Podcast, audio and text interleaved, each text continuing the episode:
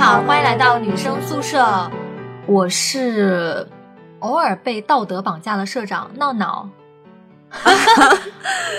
我我刚才一走神儿，然后就没有听见“道德”两个字。我在想，嗯，被绑架过吗？没有赎金了，好不好？好啦，我那我是我是好像一时也没有想起来曾经被道德绑架过的绿茵。你是最近经历了什么吗？怎么突然想到就是聊这个话题？道德绑架是因为我这两天吃了很多瓜嘛，在微博上就突然刷起了微博，然后就看到某东方教育集团董事长，呃，就抛出了一些言论嘛，嗯，然后就主要是针对女性应该怎么样怎么样的那些，嗯，哎，会不会有人还没有看到这个？我就还蛮想，因为他你看到过那个对不对？对对对，他这个该叫直男言论呢，还是真的叫道德绑架呀？我觉得他是有病，他是不是？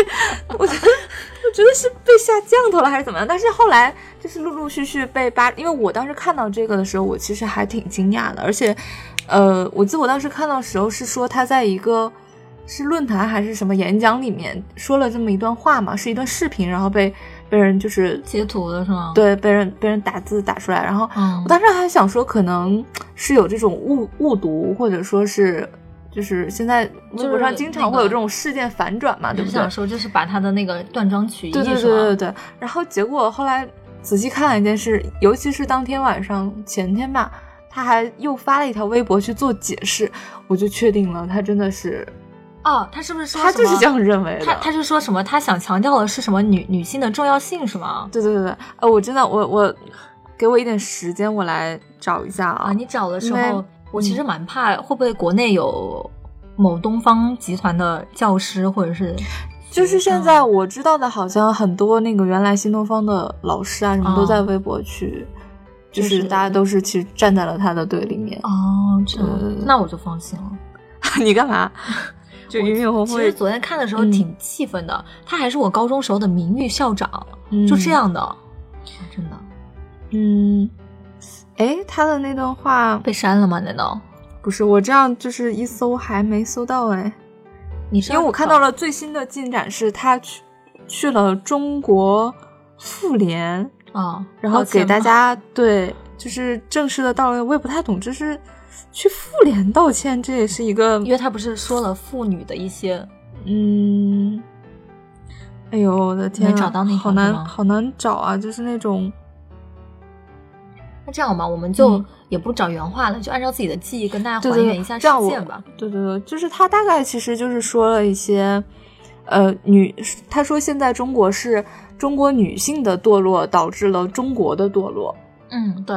然后我记得他有一个例子，就是说说如果说中国女性都去都想要找那种喜欢诗词歌赋的男人，那么全中国的男人都会去学诗词歌赋。对。啊，那如果女人爱钱的话，那全中国男人都会一去追求钱，对，而且没有，而且不注意自己的良心。对，然后他就是他又发了一条微博解释嘛，就说其实他是用女人找男人的这个标准来举了一个例子，没有表达好。然后他又说了一句，其实我想表达的真正意思，我我给大家读一下啊。他说：“一个国家的女性的水平，就代表了国家的水平。女性素质高，母亲素质高，就能够教能够教育出高素质的孩子。男性也被女性的价值观所引导。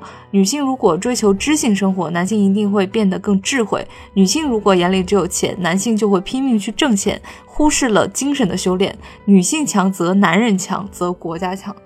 你说他是不是有病？就是，我觉得他真的这一段话就是。”如果只是站在性别的角度上来说，我我觉得这一段话既用你刚刚说的，就是道德绑架了女性，又讽刺了男性，就是左右的不讨好啊！就在他的这句话，男生服吗？就是在他的世界里，就是变得女性怎么样？尤其他还说什么呃什么女女性素质高的话，就是养育的后代会高，那就是盖章定论喽。现在都是这个叫什么丧偶式。丧育儿对丧偶式育儿，或者说是他道德绑架女性，就是说你一定要结婚，你成为一个母亲，对，那你的后代。而且还有对男性来说，为什么女性喜欢什么，男性就要追求什么？就是好像变得男性只是为了这一个单一目标去生活，然后很像是女性的附庸之类的。对啊，我就觉得很奇怪啊，女性不会赚钱吗？还是男性不会教育孩子啊？就在他的世界里是这么简单的二元世界吗？所以，我而且你你再想一想，说这句话的人如果只是一个普通的微博用户，或者说是一个很。啊，怎么说呢？就被以前打上了标签的那种人，我觉得就是你听听这种话也就过了。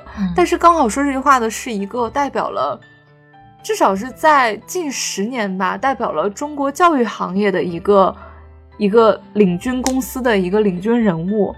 其实新东方对于我觉得对于整个中国的教育事业的发展，确实是影响是挺大的。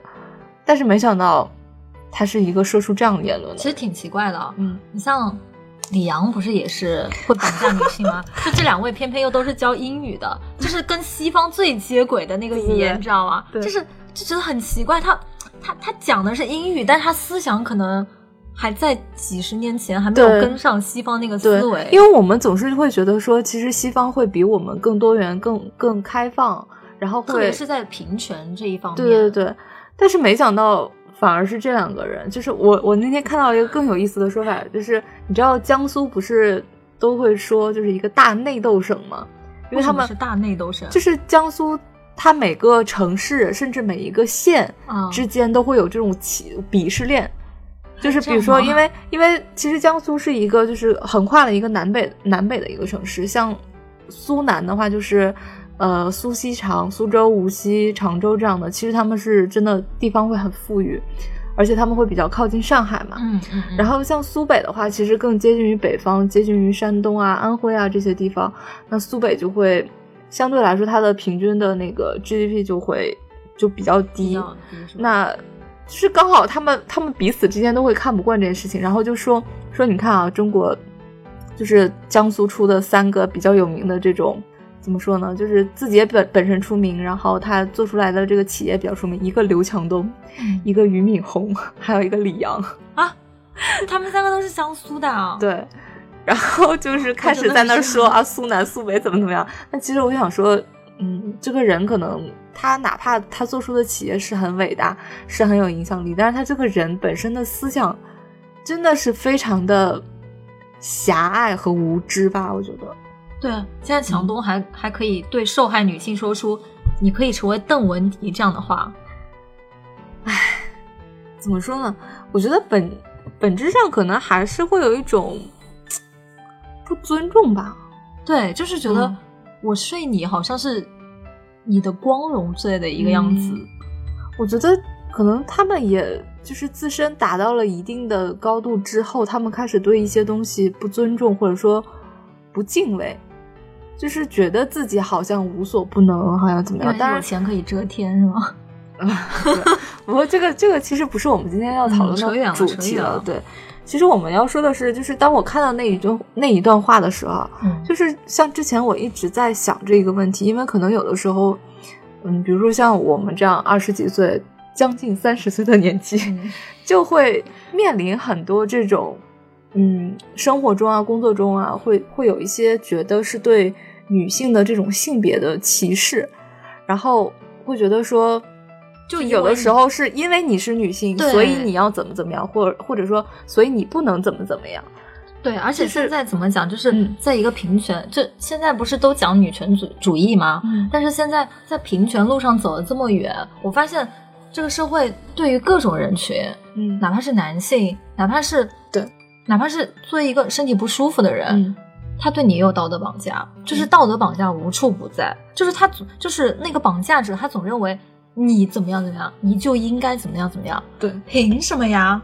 对不对？其实说道德绑架的话，我脑袋里应该呃想的就是说道德绑架的比较典型的例子，其实我觉得有可能有像之前那个呃发生过发生一些。就是这种天灾的时候，像那个地震啊，或者是洪水，说跟那些明星说那些你一定要捐，对，说那些明星不捐钱，然后捐完了钱之后还要被就是用那个排行榜列出来，谁谁谁捐了多少，那你为什么捐这么少？怎么怎么样？嗯，我觉得这就是一个很明显的一个道德绑架。你不能觉得说，因为他的收入多，所以他就一定要怎么怎么样。而且这种事情其实只是你眼中看到的，你怎么知道人家背后有没有做什么事情？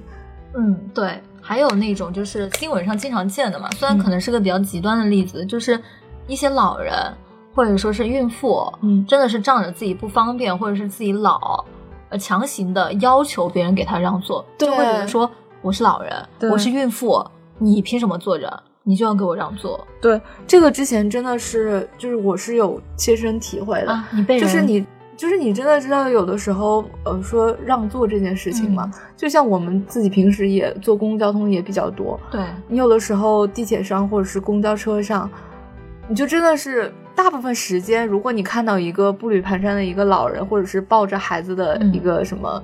呃，就是中年人的话，你肯定会让给他们的嘛。但是我们自己有的时候也是会很累，或者是你知道女生生理期的时候，哦，我我知道，就有有的人还大姨妈痛嘛，对，而且而且嗯生理期是一种，就是，嗯、可能男生不太能理解的，就是你知道，真的很疼的时候，其实它让身体保持在一个蜷缩的状态是会稍微好过一点的。就是我是有很多次，比如说在地铁上什么的，我就会没有座位的话，我就会选择蹲下，就是这时候你真的会很难受。应该也不会吧，就是我一般会蹲在门那里，然后找一个小角落。就是在这种时候，你还要绑架我说说你年轻人，你怎么不给我让座啊？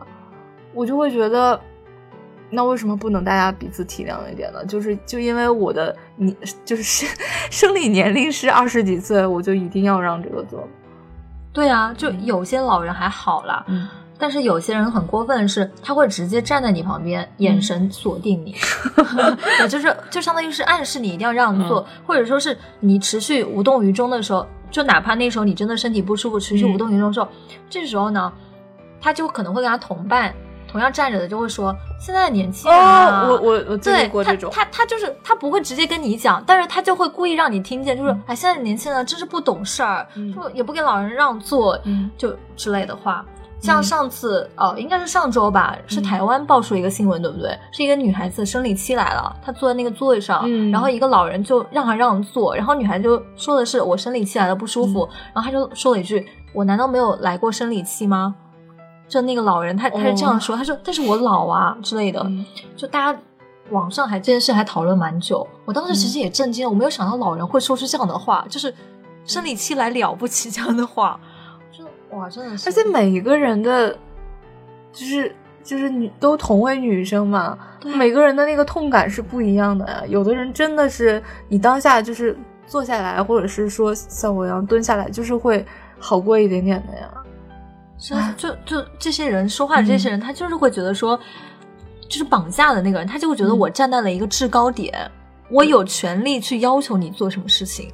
我觉得这个特别可怕。嗯嗯，就有俞敏洪啊，还有这些事件，我想到其实作为女生，其实你还好的，因为你毕竟还小，我比你大一点嘛。那其实我 最常见的一些道德绑架，就是对于女生的那些嘛，你你也听到了，就嗯类似于说。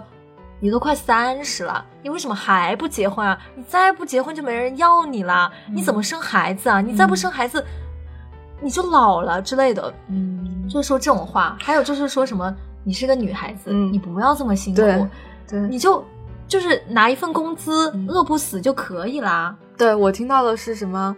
哎呀，你这么优秀、这么强的话，都没有男男的敢要你了。我就想说，那种没有我优秀，我本来我也不想要他，好不好？谁说这种话？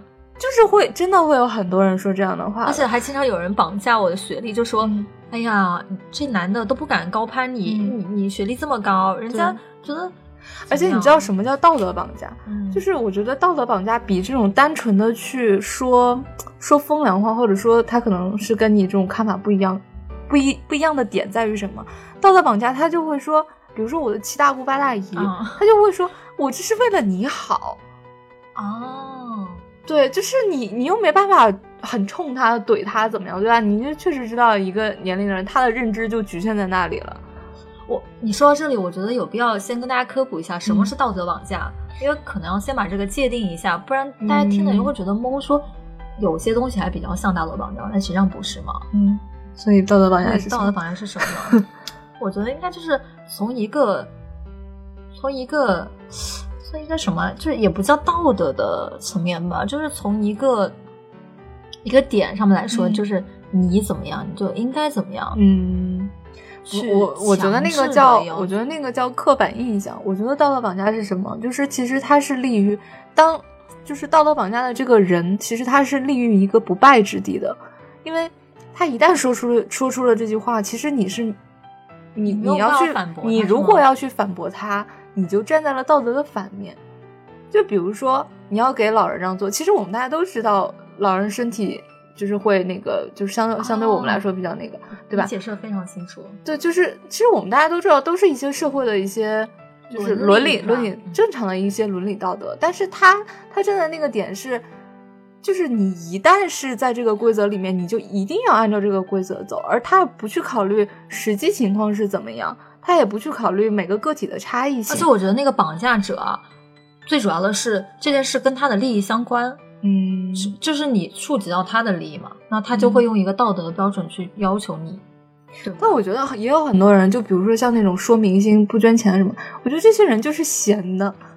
这些人其实你说明星捐多少钱也跟他也没什么关系，但是他就会出于一种哦，觉得我是正义的，然后我是那个什么，就是我我我好像站在了一个是怎么怎么样的高度，然后去去审判你怎么怎么样。但其实他有这个资格吗？他没有。说出说出让那些明星捐多少多少钱的那些人，自己本身又捐了多少钱呢？对吧？如果大家都有你这种觉悟的话，现在网上就没有什么喷子啊，对不对？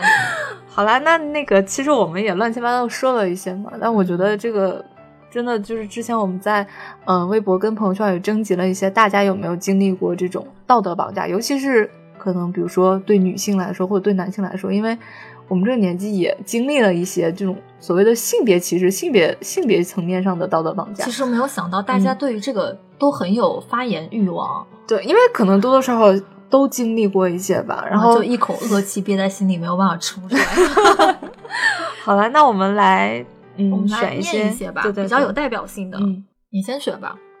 呃，我一定要读这个叫 Promise 的，因为他的头像是确认过眼神是镇魂女孩，他的头像用了那个小鬼王，我想问一下，小鬼王是谁？就里面的一个角色，镇魂里面的一个角色啦。哦，所以不是白宇跟那个是朱一龙饰演的他，因为他里面不是演了好几个角色嘛，你就前世今生乱七八糟的。啊，所以是朱一龙然后是演的其中是其中的那个小鬼王，我特别喜欢的。哦嗯好了，跑题了。他说的是这样的，他讲了他的故事啊。他说，大一军训的时候，一个男生把我拽在连队前面，跪下表白，还跑到我们连来唱歌，自带一股热情，沉浸在自己的世界里。后来大家都在问他那么好，你为什么不喜欢他啊？他对你多好啊之类的。最后他挂科了，还说是因为在我身上花了太多精力，真是点点点点点点。这个就是很典型的，我们之前也说过嘛，就当众表白这件事情。我哦他这个都不不止当众表白了，这个纯粹是一厢情愿嘛，而且就是道德绑架，就是我多么多么喜欢你，而且我还要让其他人都知道我多么多么喜欢你，那你就一定要喜欢我，你不喜欢我，你就是对对不起我，然后还说什么、我觉得这一句话说的有点过分，就是他挂科了，说是因为把精力花在了这个人身上。对啊，谁让你花了呀，对不对？对呀、过分。就我觉得这些人就是他真的是只只怎么说呢？只生活在自己的世界里。你喜欢一个人，难道不是说会让他变得很开心，让你们两个的相处变得更开心吗？为什么只有你就是在感动你自己啊？你完全不顾对方是不是舒服的？很多这样的人嘛，就很多女生追男生也是这样啊，哦觉得我都为你做牛做马了，我都为你刷马桶了，嗯。你为什么还不能跟我在一起？对，就是而且其实 真的这件事情反过来性别来说，我觉得可能有一些故事啊，在里面女生对男生的道德绑架是更会让这个男生更无奈的，就是因为女生可能觉得我都豁出了面子，嗯，我来追你，嗯然后怎么样？其实如果这个男生真的不喜欢女生的话，会更无奈的。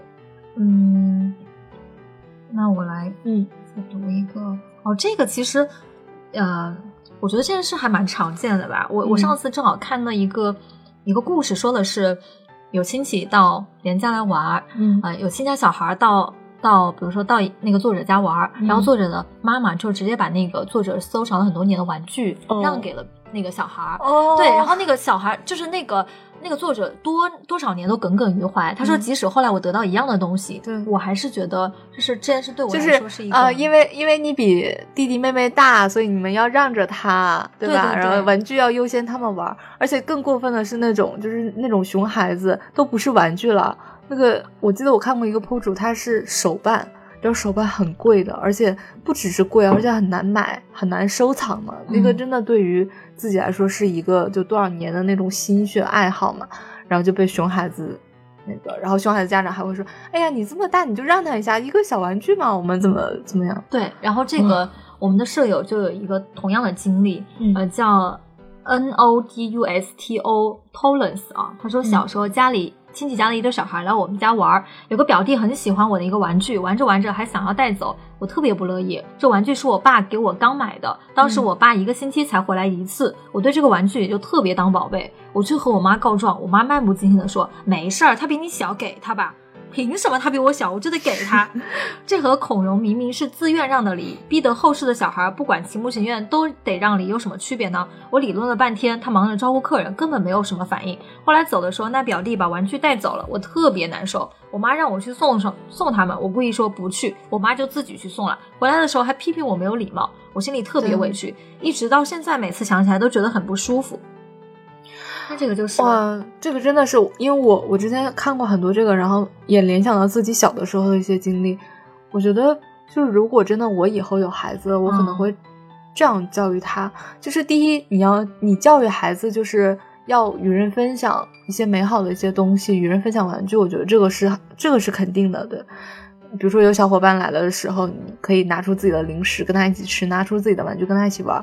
但是我可能会提前说好，比如说有真的是我很喜欢我的孩子很喜欢这样东西，我很希望就是他一直是留在我自己身边的，那我一定一定不会把他送人。哦，对，就这个是我觉得家长要跟孩子有事先有这种沟通的。因为我觉得虽然你没把这个当回事就家长没把这个当，但是伤害的是小孩子，对就你自己孩子那个那个心那个心理吧。因为你说这个玩具它多珍贵，他爸爸一个一个月才回来一次，嗯刚给他买了一个玩具，嗯那我觉得之后你就算再拥有一个同样的玩具，意义又不一样啊。是的，就这些家长就是怎么说呢？你也没法说，因为他们他们 我觉得可能只能说我们自己以后不要变成那样的家长。哦，说起来我还拿走了我弟的一套玩具，但是后来有，但是我拿走我弟的那套玩具，有一有就是拿走四个嘛，嗯就是其中有一只粉红色的猫，嗯我特别特别喜欢，后来就真的是被我妈就拿走给别人了，就是我家对面呃对对面的小孩吧，去我们家玩，我妈就随手送了一个给他，就把我最喜欢的那个给他了。哦我特别特别生气，我跟我妈理论了好久。我妈就是，你知道大人就是这样，就是嗯他永远不把你的理论当回事儿，他就觉得他给都给了，而且这个玩具值什么呀？他就嗯不会觉得这个玩具对你有什么意义。嗯，我小时候是那种哎，就是可能比如说有小小朋友来了，然后你知道大人有的时候他也是怎么说呢？出于那种大人之间的社交礼仪、爱面子，他就会说：“哎呀，你家孩子这么喜欢这个，那他也不玩了，这么大了，对吧？你就送送给他拿走吧。”但其实我那个时候就是。因为我是在家长眼中就是一个很懂事的孩子嘛，然后我就也哦会反、反过来约束自己说，虽然那个东西我很喜欢，但是送给他就送给他吧。就是可能我心里很不舍，但是表面上就会说，嗯，拿走吧，拿走吧。但是可能，哎，就自己会暗暗的那个伤心一段时间。哇，我觉得你，但是你这样还好哎，你妈至少是当着面给、给人家，我每次都是，我是后来是被通知的，那我我妈不会我所以我就知道之后就很生气，因为你要也要不回来啊，因为你又不知道给谁了，什么时候给的，我真的是气死我了，说就应该鼻涕都流出来了。我，但我觉得现在小孩子应该也就挺也也挺精的吧。就是如果真的，啊，当然我们也没有那么小的听众了，就是大家可以，比如说真的有宝宝的了，就可以让他说，你真的有特别特别喜欢的，你就提前告诉爸爸妈妈，或者是你提前就就说好了，这个东西是我的，不不可以送给别人。哇，就希望以后的家长都这么开明吧，嗯，千万不要你你要么就要么你就妈妈，你你可以现在可以送他，你转身给我买十个，我可以送。意义又不一样啊，啊，也是啊。啊，对啊，嗯，好啦，那我们接着读啊，我想读这个哎，他叫一诺，呃，一诺说，前女友说他打来的电话不管什么时候都得接，要不就是不爱他。我们后来就分开了。哎，这个这也是一个很典型的，有没有？呃，我我在留言当中看的比较多的，就跟你类似，也是那种男女朋友之间的道德绑架。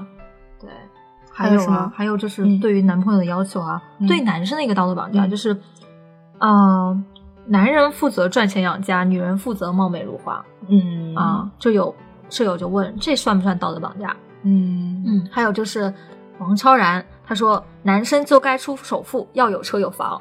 嗯啊，这也是很多男生讨论最多的对他们的道德绑架。对，还有这个呃，朱莉她说，啊，她是微博上的那个十八岁的易烊千玺，你好，不知道易烊千玺 有没有来找你？嗯，他说，嗯，比什么，比如说，因为你是男的，所以你买买单是正常的；因为你是男的，所以你应该帮我提包；因为你是男的，所以你应该让着我。我觉得我一个女的，我我可以自己买单，自己提包，不用谁都让着我。这可能也是我单身的原因吧。哎，其实这个真的是，就这里是，嗯，怎么说呢？好像恋爱关系里面，这是对男生的一种绑架，我觉得。对啊，就像肥龙他也说了，他说他也经历过一个道德绑架，就是说你怎么跟一个女生一般见识，嗯，就也会这样。比如说男女之间吵架，就大家大部分都会偏向女生那边啊，嗯，就会觉得女生是弱势的，对对吧？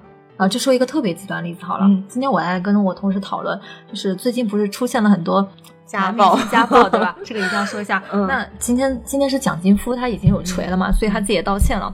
然后呢，之前不是有传出张雨绮不是也跟她老公打起来嘛？那其实双方的舆论都是不一样的，对，大家都是叫好张雨绮，但是唱衰蒋劲夫，社会我琪姐对吧？对，所以就是呃，你说对于。你说家暴这件事，其实打人都是不对的。对，但是为什么大家对于男性这个，就是就是会说你是个渣男啊，你怎么样？但是对于女性就会宽对我今天也看到了这个。其实从呃，如果你说现实中为什么舆论会变成这样，其实是很好理解跟解释的，就是因为我们传统看到的。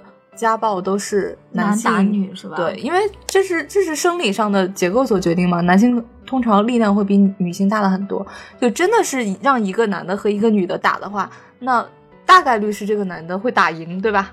他会就是你没办法，就天生力气大嘛。但是我们看到张雨绮的那个，一个是说张雨绮其实之前就会她的婚姻就已经出现过一次这个问题，当时她就比较干干脆利落的结了婚，而且她结了婚之后，其实她的怎么说呢？她的姿态也是一直是那种，就是我反正我美，我又我又好看，呃，我我又能赚钱，我又能养家，我有一对漂亮的孩子，就是他感觉他并没有受到什么伤害，嗯，但是没想到他第二轮婚姻又是这个样子嘛，而且还说什么半夜去了公安局，然后做了笔录，怎么样的，然后说张雨绮打了他老公，说是那个背部划伤了嘛，见刀了嘛，对，所以当时可能大家第一反应就会觉得说，哦，突然看到了一个。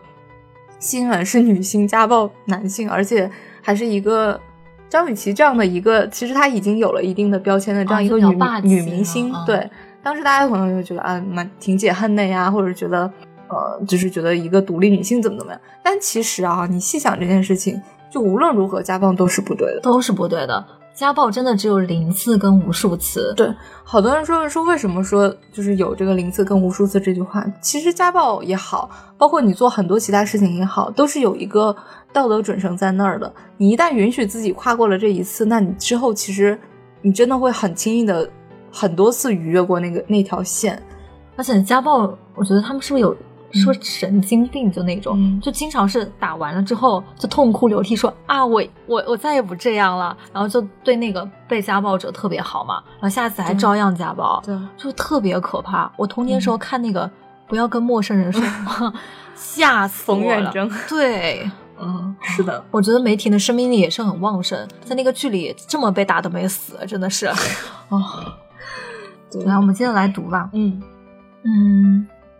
哦，这个哦，其实刚才我就应该读出来了，就跟那个 Promise 的对于女生的道德绑架是一样的，就是半俗，他应该是个男生。他说有个姑娘想通过我的朋友要我微信，嗯，但是我有个喜欢的姑娘，所以拒绝了。然后那个姐们儿跟我哥们儿说我是渣男，嗯嗯，对，就是这个，就是有个女生喜欢他，然后那个女生就通过他的哥们儿。找要他要他的微信，嗯但是他拒绝了，他没有给，嗯因为他有一个喜欢的女孩，嗯然后那个要他微信的女孩就跟那个他的朋友说他是个渣男，为什么？就是道德绑架吧，估计是。就是不给微信，我反而觉得这个男生做的好好啊，就是他可能所以他觉得他也不是在也不是在恋爱的状态，但是因为他自己心里已经有一个女生了，嗯他就拒绝了，就是加微信这样。我觉得这个男生做的好棒。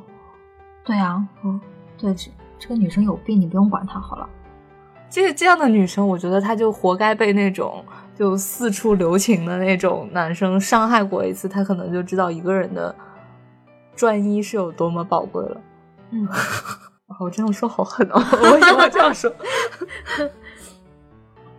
嗯，啊，我想读这个。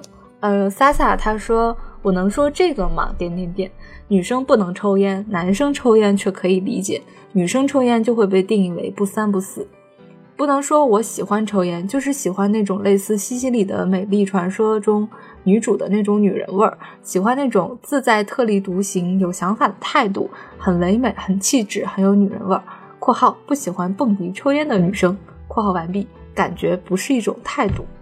嗯，其实我觉得蹦迪抽烟，我觉得也可以啊，就是也不是可可不可以的问题，而是我觉得就是像我我自己身边也有很多人抽烟，然后也有很多女女生抽烟的，哦但我觉得前提就是他们不会在公共场合，然后就凑在我跟前儿让我吸二手烟，我都觉得 OK 没问题、啊年。轻人当然无所谓了，但嗯是主要是老一辈，只要你在他就他看到一个年轻女孩抽烟，你知道他看你的眼神都是那样的，嗯，。对，而且怎么但，凭什么男生可以抽烟，女生就不可以抽烟？这就是道德绑架，他就觉得你女生抽烟就是那种怎么讲，就是那风种尘女子也不叫风尘吧，就是那种太妹之类的啊啊，特别是喜欢去夜店的女孩子，嗯她们就会认为，就是潜意识里就会给你下一个定义好，就觉得对，嗯就觉得说你很容易得手。嗯，对你像那个啊，不容易吧？那种太妹怎么可能？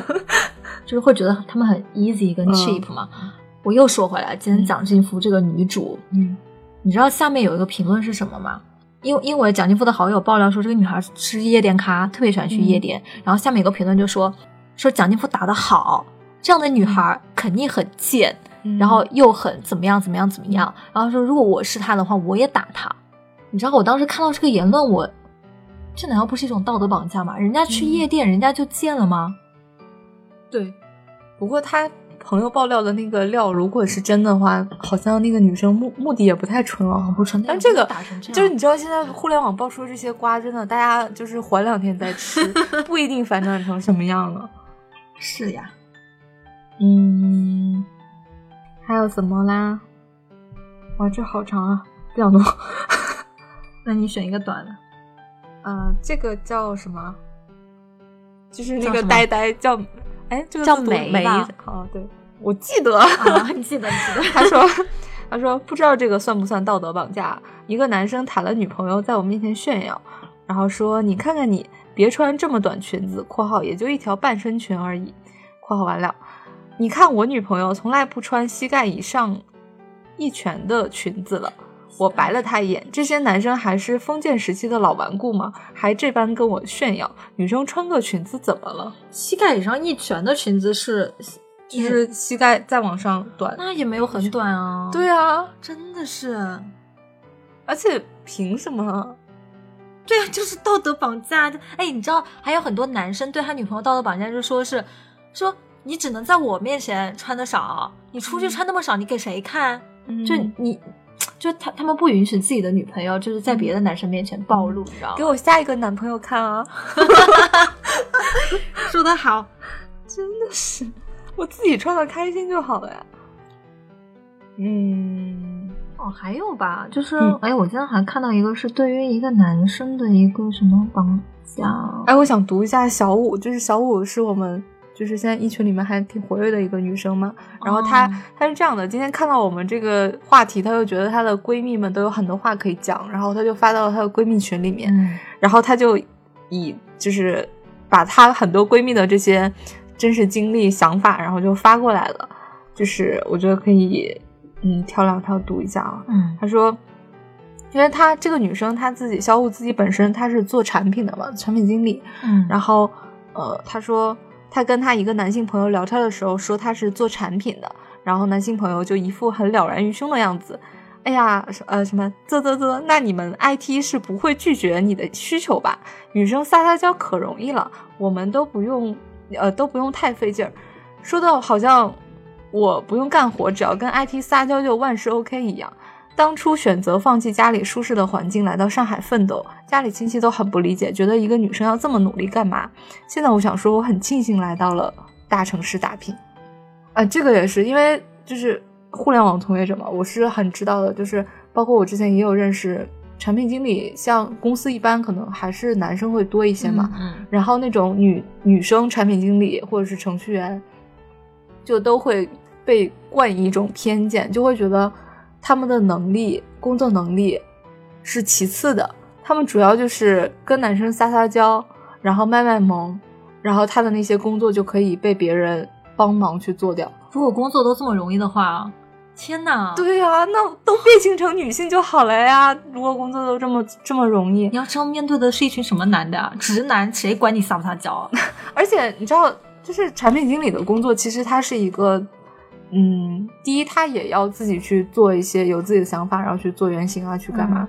再一个，其实它是一个沟通、运营、产品还有测试啊、设计，它是一个很重要的一个沟通的一个角色。嗯那其实很多女生，我觉得做这个角色，其实她是有这个优势的，就是她可能天生会有这种共情能力啊，或者是沟通能力会比较强，但是绝对不是说她可能是带着一些性别优势，但绝对不会是说我的本职工作我我都做不好的情况下，我只要撒娇卖萌就可以了。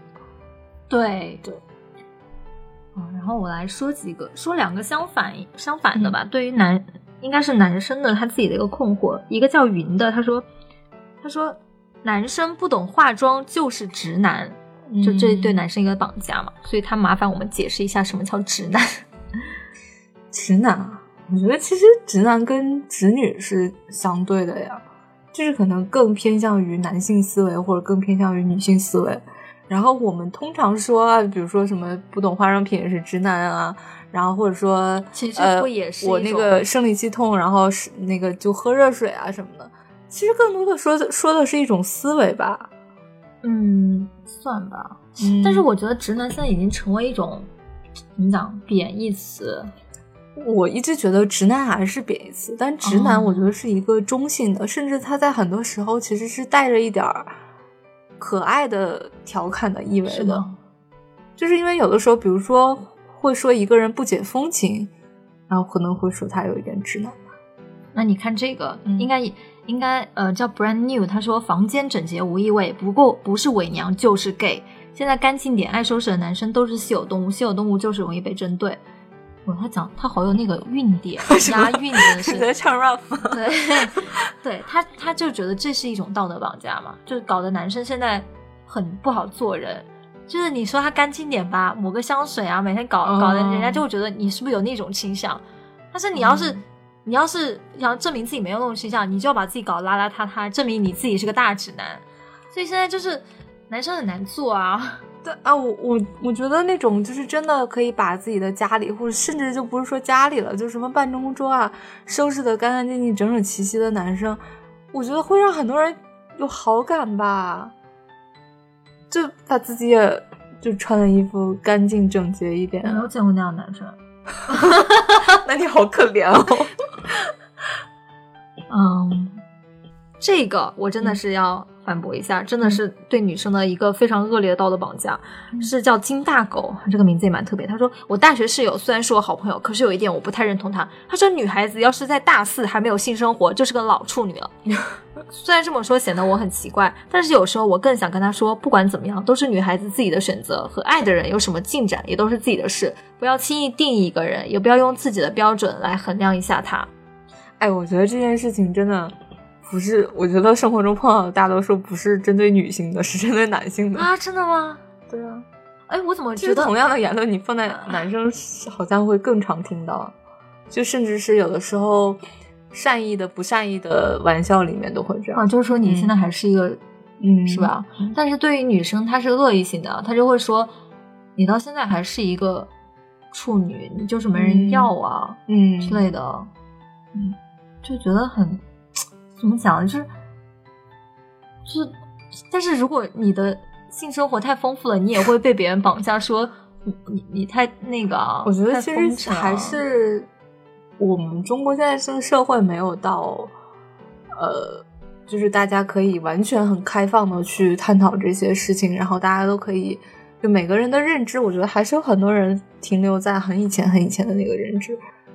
当然，这也就是说明中国这个性教育其实太落后了，就很多男生就因为达到了这种 就很多男生就因为这个 有有些渣男嘛，他就会对自己嗯女朋友说说，如果你不跟我怎么样，那你就是不爱我。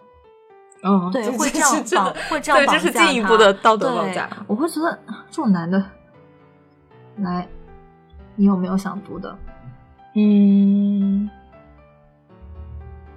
哦，还有一个就是就是女女生很容易跟自己男朋友讲的一句话，就是说、嗯别人的男朋友都怎么样怎么样，你都没有，巴拉巴拉一大堆，你根本就不爱我。其实我觉得拿亲密关系去绑架一个人的话，我觉得是一个很很蠢的行为。但是这个不就是很经常发生吗？就比如说是好朋友之间也是，嗯你是我朋友，对，你就应该怎么样无条件站在我这一边，然后你怎么，或者就是爸妈也这样说，嗯我养了你，你就应该怎么样怎么样，你就应该听我的。嗯，当然现在也有反很多反过来的绑架嘛，就比如说你是我爸妈，你就是要给我买一套房子，凭什么呀？然后呃什么呃，你就像刚刚最开始说，呃，其实最开始说那个我还挺想说两句，就是什么女朋友跟这个男生说，我每次打电话，无论你在干嘛，你你一定要秒接，你一定要接。就不然你就是不爱我。哎，我打 就是就是我觉得像平时也就算了，可能你你两个人就是需要有这种安全感，你会要求他就一直就是拿着手机或者干嘛，这也就算了，就不要长时间的失联嘛。那种什么，就要求你，无论你在跟你兄弟聊天，还是你在打游戏，你在打篮球，还是你在上课，你在写论文，专心学术干嘛干嘛的时候，你一定要随时都理我。我就觉得这会不会太不懂事儿了一点啊？就是你要把你的安全感建立在这种事情上面，我觉得你其实你是会很容易丢失这份安全感的。嗯，是的，希望有些女孩清醒一下。来，我来念一个啊，就是也是以亲密关系来要挟对方的。嗯其实最主要不是借钱吗？对吧？借钱这件事就很容易道德绑架。真的吗就是宝藏女孩，她说，当年我前男友和我借钱，我一开始答应了，后来因为利息不合算，不想借了。他说，他和我说，没想到这么多年的感情，居然比不上多少多少元钱。然后每次我打听什么时间点能还，他就说我心里没有他了。啊，对，就是就是应该是他借了，嗯，就因为他绑被绑架之后嘛，被道德绑架之后，他应该借了，借了之后，然后他就打听什么时候能还我钱，然后这个这个男生可能就是说你心里没有我了之类的，天呐，因为我这个我我当时好像看到过这个具体的金额好像是二十万，这么多钱！对，小姐姐，你有这么多钱，你为什么要？啊，算了，就是被。就是被他前男友绑道德绑架说，我跟你这么多年，就好朋友之间也是这样啊，嗯，有的有的可能破产了之类的，就有些人做生意失败，哦就说哎所以你借我点钱啊，所以真的，如果你不是那种真的非常过命的交情，或者知根知底的，就是我觉得不要把情感跟金钱 捆绑在一起而且。为什么那些人以为我跟你交情好，你就一定要借我钱啊？对啊，哇，真的是太可怕了。嗯，我哎，我刚才看到一个，我觉得还挺典型的，嗯，来念出来，可是我找不到他了，是长的还是短的吗？很很短很短，很短吗？嗯，女孩子就应该生孩子，不是哦，这个后现代，哎，他是不是那个？我感觉他头像还挺眼熟的。他说最典型的就是让我帮他朋友圈活动点赞转发，这是一个就是烦不胜烦。我觉得现在会不会好一点了？就感觉前两年那种微信可能，尤其哎，就是好多，尤其什么什么中年阿姨什么的。真的好烦啊！就是朋友圈动不动就要什么集赞，然后他就给你群发一条消息说，然后还有那种，你知道，就是朋友圈点个赞也就算了，对吧？你你真的可能就一秒钟的时间。但是呢，还有那种什么点进去就要你注册啊，然后就要你怎么干嘛干嘛，你要搞半天，要把自己的信息填进去，就好烦。就他觉得说啊，这不就是你两分钟可以搞定的事儿吗？那你怎么知道这两分钟对我就来说就不宝贵了？你怎么知道我在干嘛，对不对？而且不愿意帮你弄啊，怎么着啊？我就是不愿意为你浪费我那几秒钟，几秒钟也不想。对，是哦，他还讲到了一点啊，他说。他说还有一个道德绑架，就是学习不好就不是好孩子，严重的道德绑架。就上学的时候经常会这样啊。对，而且真的，我我我感觉，因为我是从小就是怎么说呢，就比较顺着那种传统的，就小学读完读初中，初中读完读高中，高中读完读大学，然后大学完了就找一份工作的这种。但是直到我就是真正工作之后，然后开始接触到更多的朋友，我就发现好多人其实他并不一定按照这个路线走。但是他们的现在的人生同样很出色，很优秀。可是你想，在读书的时候，嗯，特别是我觉得主要是家长、家长还有老师的一种观念，就是比如说，当你的孩子跟跟家长回去说什么谁谁谁谁在我们班又惹事儿了，成绩不好，家长就会说你离这种人远一点，他肯定不是个什么好学生，他会把你带坏的。然后老师也是，他会更多的倾斜在好孩子身上。你知道，我觉得我。我我初中的时候有段时间，我每我烫头发，我就是把头发拉直嘛，拉直咋了？我老师就把我拉出去谈话，因为我们班他当时发现我们班有四个女生都拉直头发，他把我叫出去谈话，第一句就是说，他说你爸妈是不是离婚了？你为什么要把头发拉直？因为他觉得他觉得我拉直就是表示我学坏了，我学坏就是因为我爸妈离婚了，所以才学坏。我说，然后我当时就无语，我说谁跟你说的？我爸妈好着呢。我就我不好意思，我以为这是你们什么的地方风俗，什么离婚要拉直头发。是我当时，我当时想说，我老师是不是脑子有坑啊？真的，因为他以为是，他以为是可能是我爸妈可能感情不好，而导致了我叛逆，我叛逆导致了我学坏，学坏的开端就是拉直头发。哇，我当时。但是你们老师这个脑回路可以的啊。对啊，然后后来我妈就开家长会回来之后，可能是因为我妈旁边坐一个学生的家长，我妈就跟我，我妈就回来之后把我严肃的批评一顿。嗯，她说，她说那个学生家长跟我说你是个坏学生，叫他小小孩不要跟你一起玩。嗯，然后我就跟我妈说，我说妈你怎么不反驳呢？我是坏学生吗？我只不过是拉直了个头发而已。我当时 真的有有一点点搞笑，真的是，啊，真的是醉了。我想说，到底是谁造谣？我爸妈这么多年那么好，居然会……哦，真的是生气。好了，不说这件事儿了。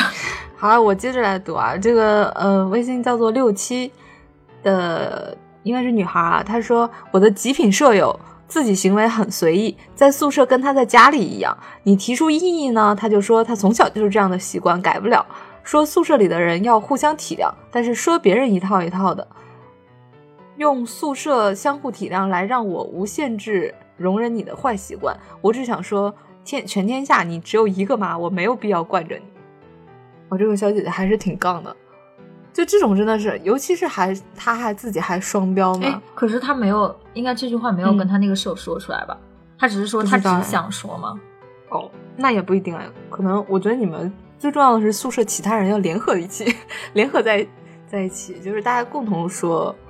对吧？就没有必要惯着他，你看不惯搬出去住啊。哦，那也是，但是要是要是太过火了，人家就会说是校园霸凌啊，对不啦？也是啊，所以呢，前提是就是你们其他人要联合在一起，你们制定同样的一个作战计划，或者大家来开一个什么，由寝室长牵头民主讨论会，对，宿舍会议，我们在教坏人。第一届全体宿舍会议。嗯，其实他说的这个还挺普遍，就是。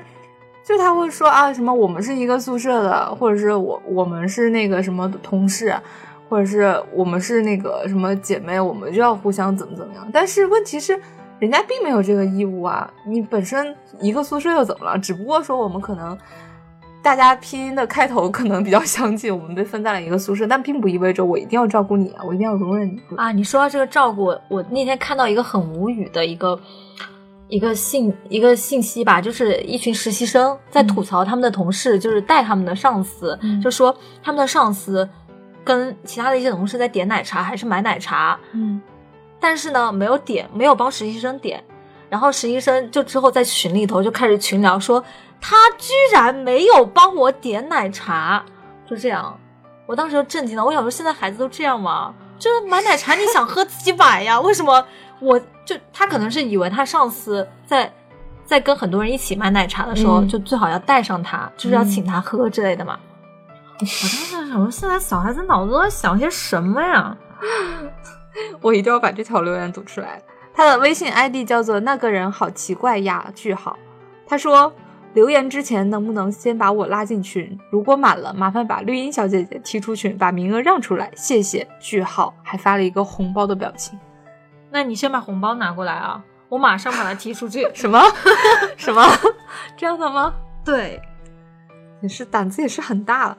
呃，这样呃，微博上还有微博上的留言会比较少啊。他说，呃，这个叫君，一个草字头加一个兔子，念什么？我真的，我时常在读舍友的名字的时候，觉得自己是个文盲。不知道。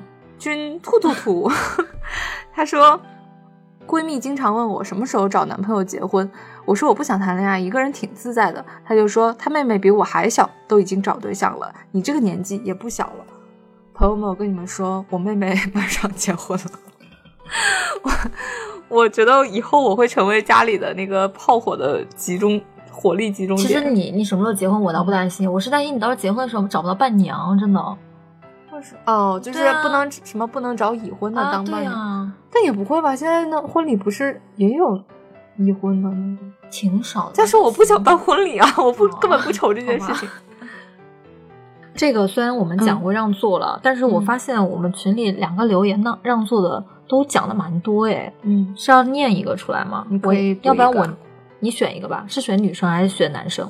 这个是男生，选男生吧。行，那我就把你念出来了。他叫嗯小小小玄策呀，哎，这个名字好可爱。他说很是不是那个皇室的小名儿，什么玄玄烨之类的？我不知道，玄玄策是百里守约的弟弟，百里守约又是啥？是王者荣耀里面的一个英雄的名字。那可能他就不是什么皇族了。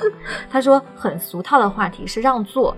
三个星期前呢，我背着很重的书包到座位上补觉，彻夜复习真的很难受，根本撑不住自己的身体。还没几站，一个中年女人就把我从座位上直接拉了起来，吓了我一跳，因为刚醒摔在了地上。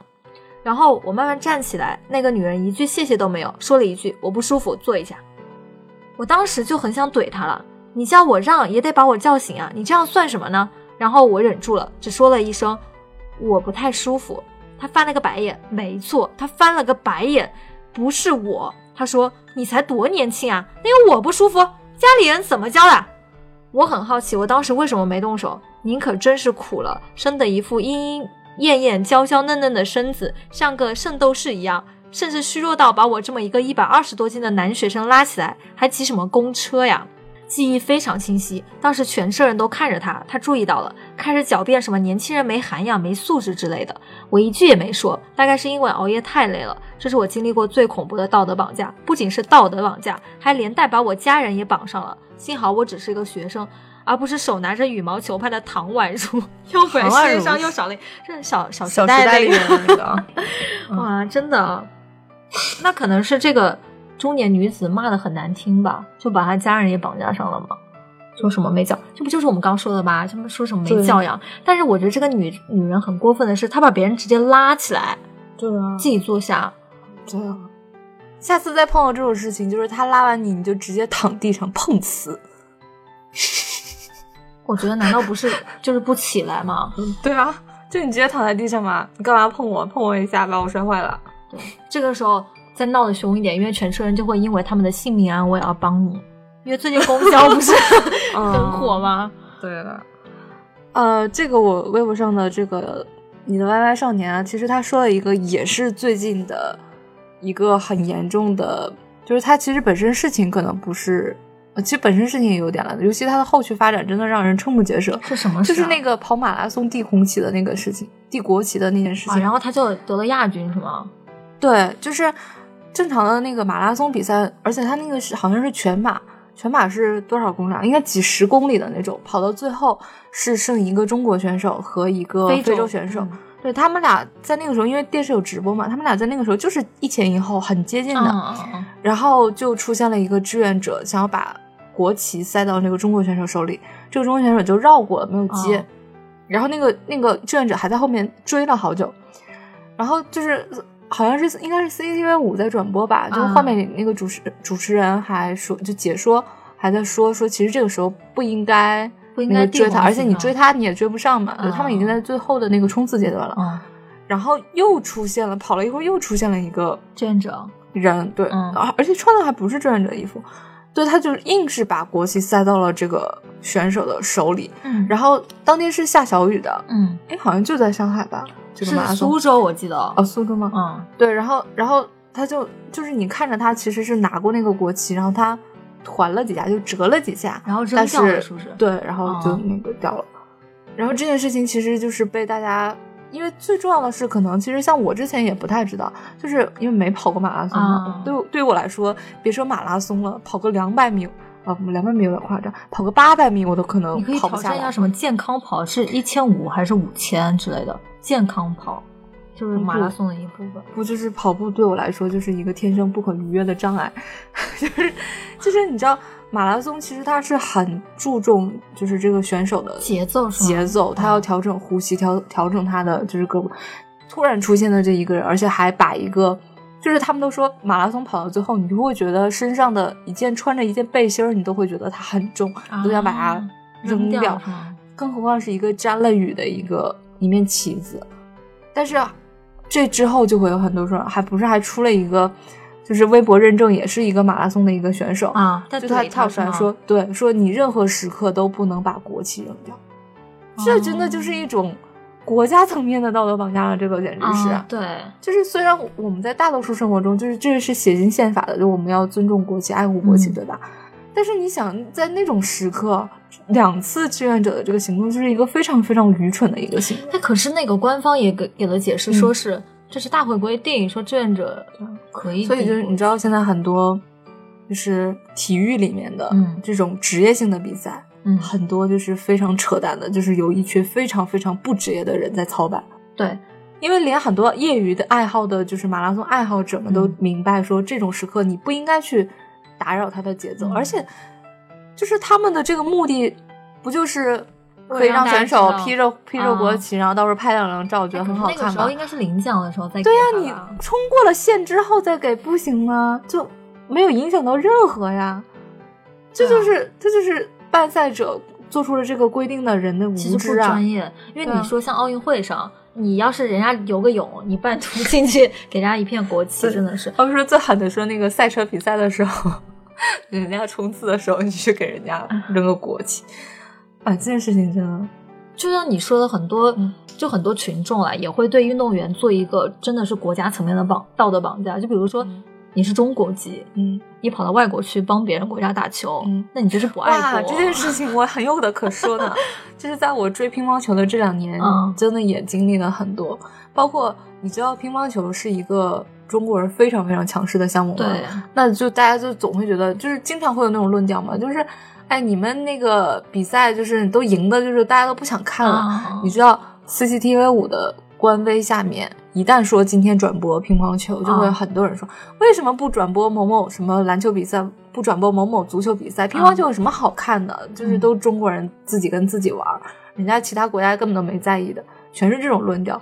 但是，一旦输了中国选手输了，对就开始骂，哇，那而且骂的那叫一个难听啊！